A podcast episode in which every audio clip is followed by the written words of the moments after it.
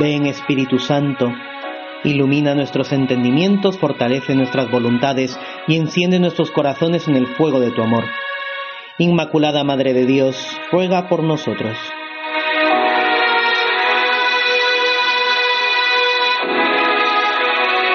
Preparamos nuestra oración con el Evangelio de este 8 de febrero, que nos presenta el diálogo de Jesús con la mujer sirofenicia, cuya hija estaba poseída por un espíritu impuro.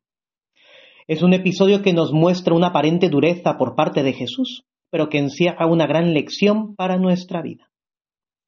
La mujer busca a Jesús y se le echa a sus pies. ¿Qué mejor lugar para hacer nuestra oración que a los pies del Señor, poniéndonos en nuestro lugar, tomando conciencia de con quién vamos a estar? No escatimemos tiempo de nuestra oración diaria para ponernos en nuestro sitio, no olvidando que la cercanía de la que podemos gozar con Dios debe ir siempre acompañada de la reverencia y el asombro de poder entablar un diálogo de corazón a corazón con aquel que nos creó y nos ama como nadie.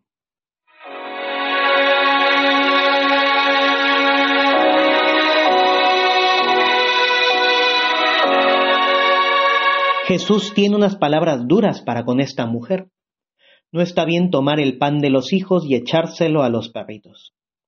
Sin embargo, gracias a las mismas, ella se afianza en su fe y persevera en su pedido. ¿Qué hubiésemos hecho nosotros?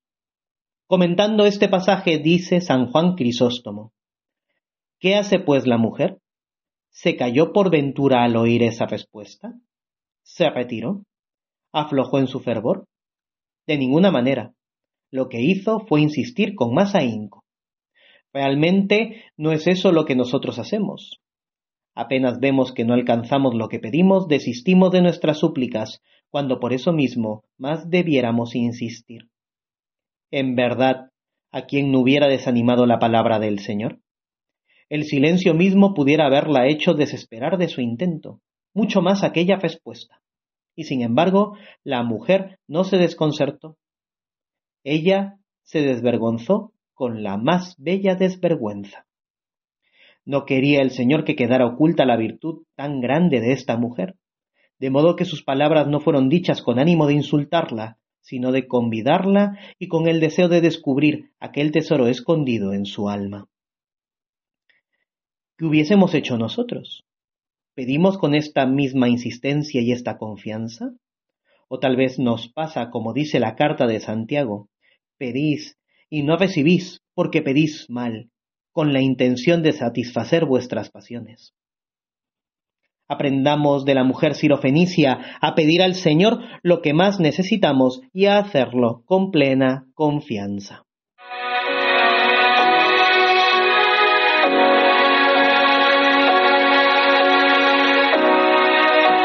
Qué grande es la fe de esta mujer.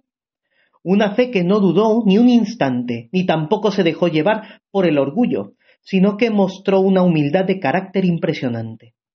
Sabemos que la fe es un don que debemos pedir y desear, pero también cuidar y hacer crecer. San Francisco de Sales, tomando como ejemplo este pasaje del Evangelio, dice que la fe, para ser grande, ha de tener tres cualidades. Ha de ser confiada, perseverante humilde. Señor, dice la mujer, ten piedad de mí porque mi hija está terriblemente atormentada por el diablo. Qué gran confianza. Ella cree que si el Señor se apiada de ella, su hija se curará. No duda ni de su poder ni de su querer, porque exclama, solamente ten piedad de mí. Como queriendo decir, yo sé que eres piadoso con todos, y no dudo de que si te pido que me tengas piedad, la vas a tener y en cuanto la tengas mi hija quedará curada. Ciertamente, el mayor defecto que tienen nuestras oraciones y todo lo que nos sucede es que nuestra confianza es pequeña. De ahí viene que no merecemos recibir el socorro tal como lo deseamos o pedimos. La segunda cualidad de la fe es la perseverancia. Perseveremos en nuestra oración en todo tiempo, nos dice el santo pues aunque el Señor parezca no oírnos, no es que nos quiera desairar, es para obligarnos a clamar más fuerte y así hacernos percibir mejor la grandeza de su misericordia.